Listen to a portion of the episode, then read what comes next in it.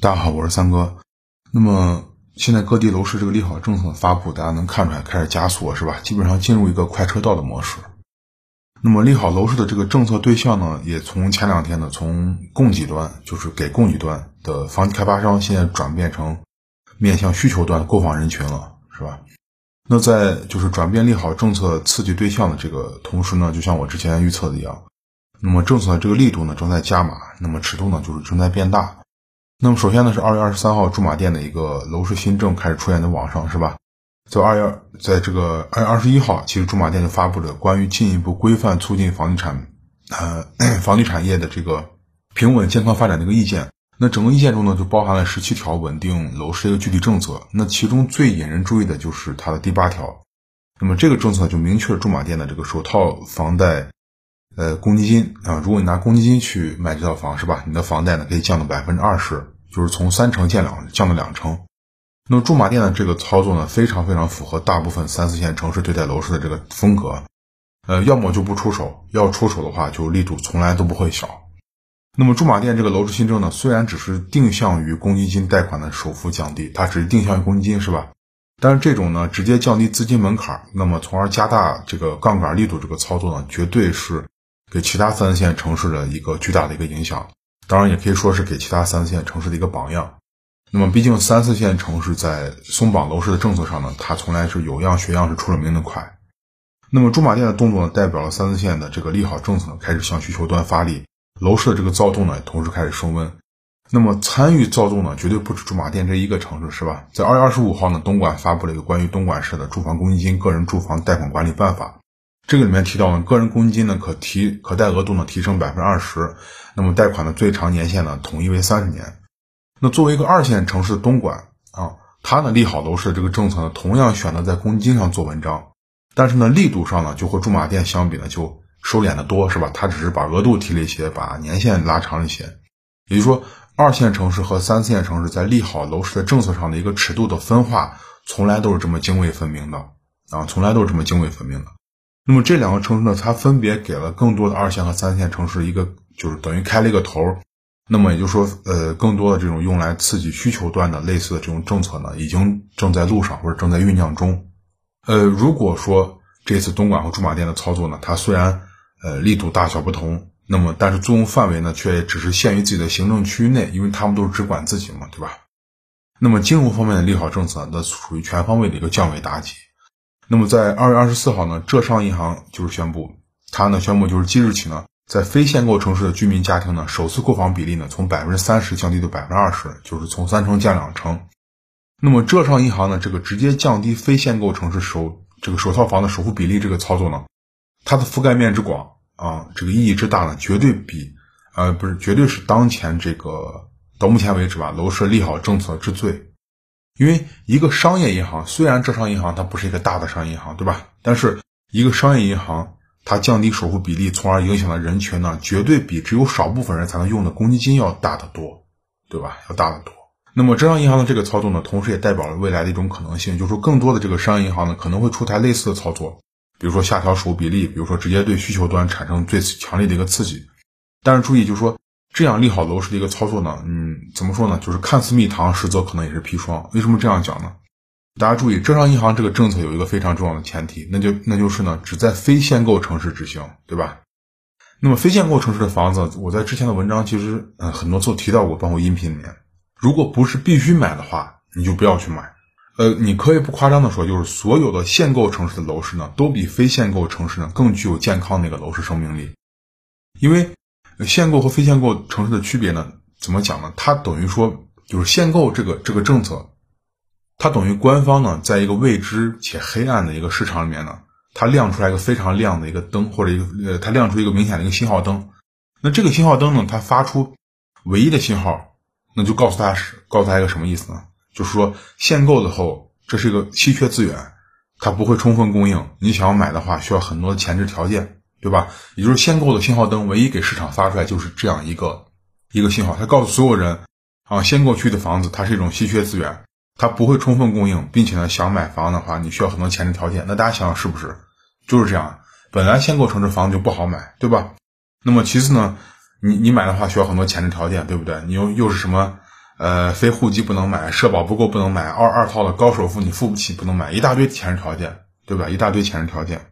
那么这这可以就说成一种门槛，买房的门槛。那但是呢，这一切的门槛呢，就是造成被限购区域的房产价值存在的原因之一。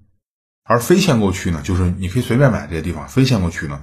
这个地方看似呢就就敞开大门欢迎所有的购房者进入，只要你有钱都能来买。但是你要清楚，这个地方进来的时候非常容易，你把钱凑够了就能买。但是说你想全身而退离开这个时候，离开这个非限购城市的时候，那么就非常难，因为没有人会想方设法的想挤进这个地方。这个地方非限购嘛，大家都可以进，没有人想挤。也就是说，在未来没有人会为你去接盘。如果你这个房子是投资的话，对吧？那么再简单点说，就是说，只有存在一定价值的东西，你想要获得它呢，才有必须的门槛和前置条件。那这就是稀缺性嘛，对吧？这就稀缺性。你非限购的城市呢？举一个例子，就是说，它就像咱们走走在马路边随处可见这种小石头，是吧？那这种石头你获得门槛为零嘛？你弯下腰不捡一下就可以了。所以说呢，这个石头只会被人丢在路边，没有人会多看它一眼啊，因为它没有任何没有任何稀缺性，随时随时都可以捡。那谁会把这个东西当成一个宝呢？那肯定不会。所以说，这就是非限购和限购之间的一个非常大的一个区别，大家要注意。限购城市，因为它各种门槛，因为它设置的这个门槛，因为它里面大量的人流，这个人人口流入的话，那么你进去的话，这个房产它有一定价值。但是非限购城市呢是没有的，就说门看似是敞开的，但是这个门呢是吸引你进去的，很危险。所以说，如果你不是必须在这个房这个地方买房用来住，呃，尽量不要在非限购城市买。那么浙商银行的这次操作呢，它代表了两个信号：第一，楼市的这个利好政策的这个覆盖面正在扩大，对吧？但是呢，大家注意，这还没有达到政策一个极限。第二呢，就是说所有非限购区域的这个库存压力再次增加。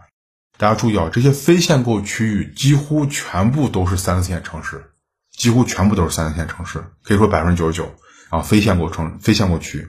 那么这个呢，是楼市利好的一个加速信号，但呢，同时呢，也是大部分三四线城市一个警示的声音，一个警告。也就是说，大部分三四线城市你不要再进了。你会发现很多三四线城市出台这种政策力度都非常非常大，因为一直以来楼市呢都是一个标准的政策型市场，大家都知道它非常吃政策的。那么政策力度的大小呢，和当地楼市的自身健康强弱程度呢，在大部分时间里面是成反比的。也就是说，自身楼市健康的利好政策相对就弱，自身楼市较弱的利好政策相对就强，大家明白？相对就强。那么在利好政策呢，就是不断出现的时候呢，那么市场内这个参与者，比如说众多的房企开发商，他也开始发力去跟进。那么这次跟进的房企呢，它表面上没有学习恒大的七五折，他们是另起炉灶玩了一个另外一套东西，叫无理由退房。那么像富力、阳光城、保利地产、融创、中国奥奥园等等这些大家都能，呃，都知道一些国内知名房企，那他们心照不宣呢，统一发出了一个无理由退房活动。这个活动看起来非常给力，是吧？但是其实呢，他玩的是和恒大这个七五折大同小异的一个套路。首先你要搞清楚，这种看似无理由退房的活动，它不过是一种提前挖掘和锁定客源的一个手段。就是说，用无理由退房呢，来给潜在购房者一个保障，那么以此呢，刺激潜在购房者的一个需求，对吧？那给你保障，你别怕，这个房子买了后多长时间给免费退，是吧？那你就没有后顾之忧了，你很可能就提前做出购房的决定了。但是大家注意啊，口号和承诺从来听起来都是美好的，任何口号和承诺都是美好的。但是呢，你要面对这种越美好的这个承诺，你越要小心，因为承诺喊起来非常容易啊，嘴巴上嘴唇一碰下嘴唇，这个承诺就出来了。但是呢，实现起来非常难。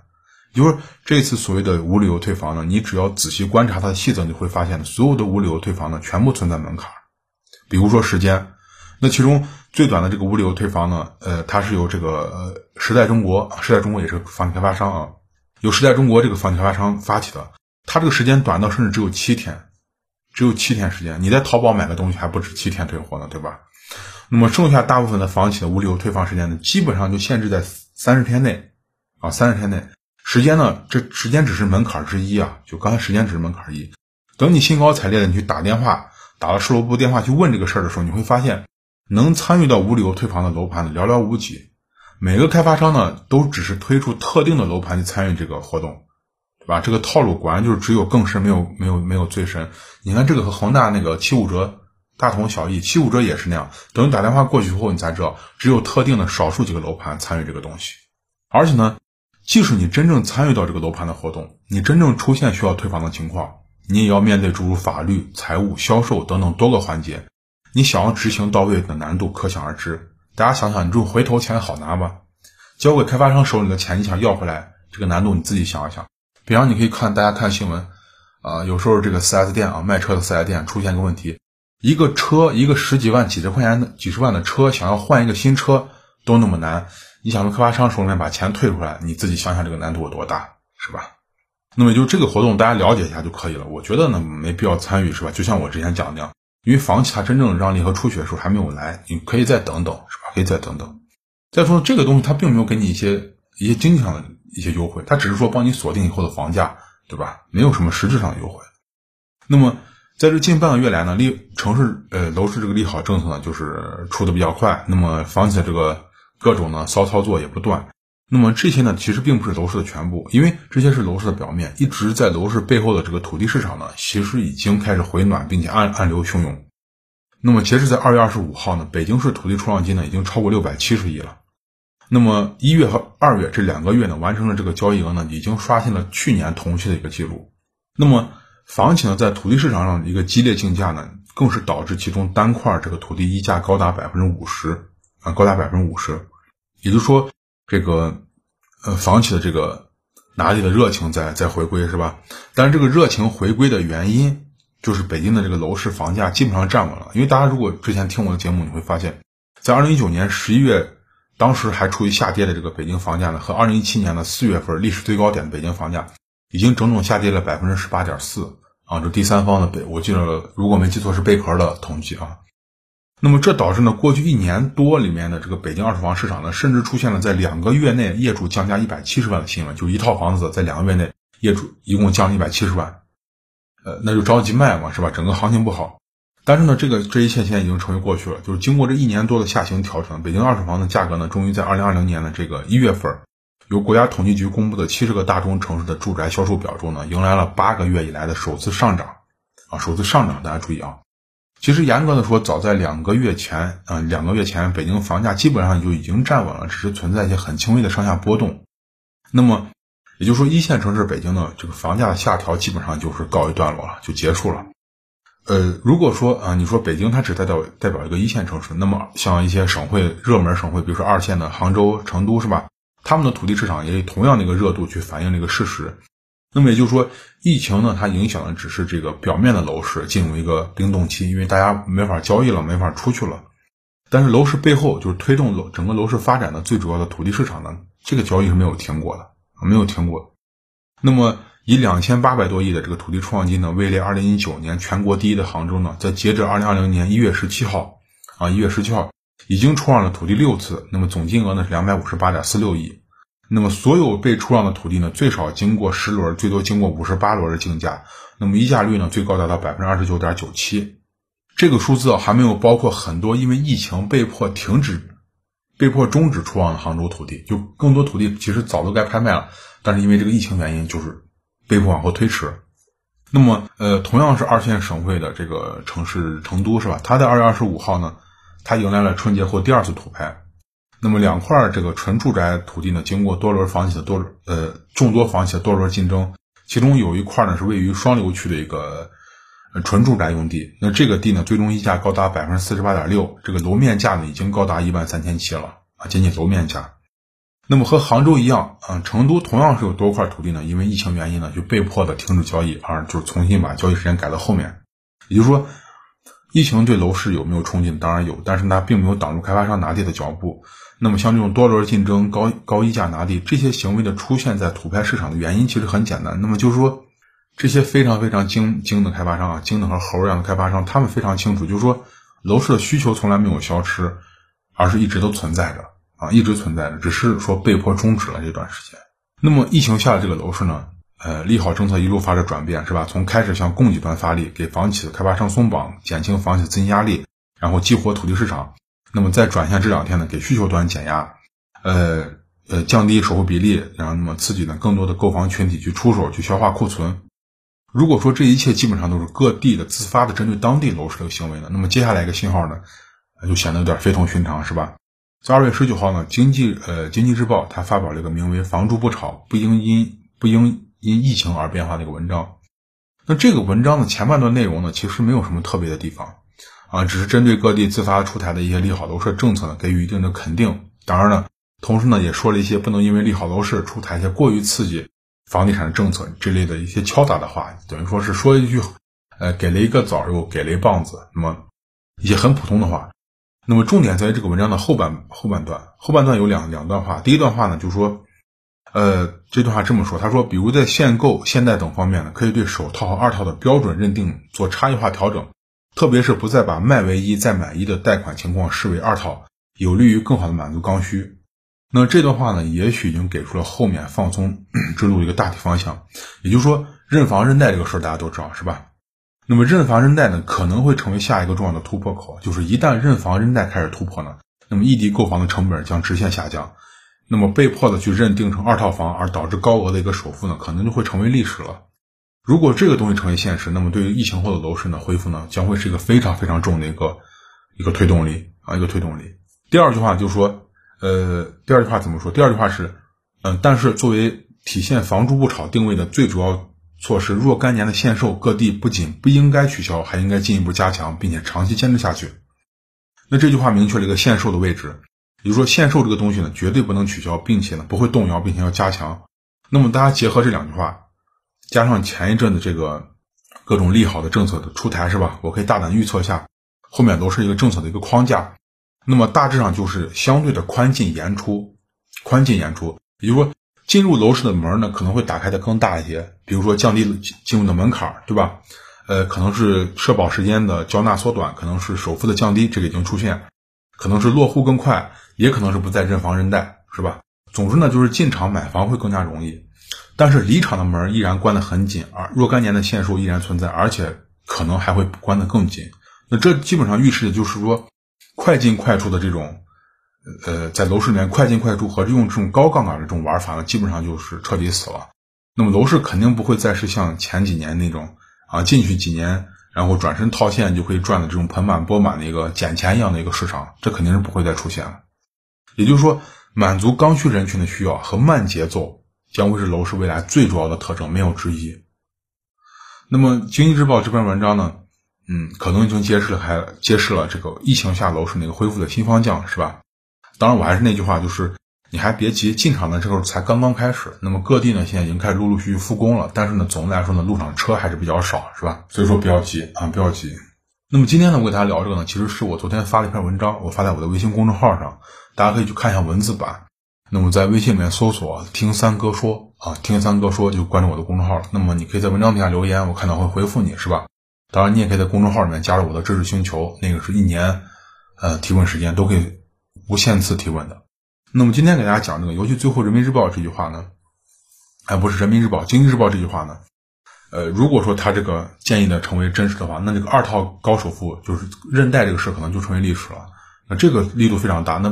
大家知道一些一些大城市认贷很麻烦，导致你在这个城市买房，不是你月供不起，而是你付不起首付，对吧？因为你即使以前在你原始的城市，你把贷款结清了，他还是有贷款记录，他还是要认为你是二套。其实这个政策严格说确实非常不合理，对刚需来说，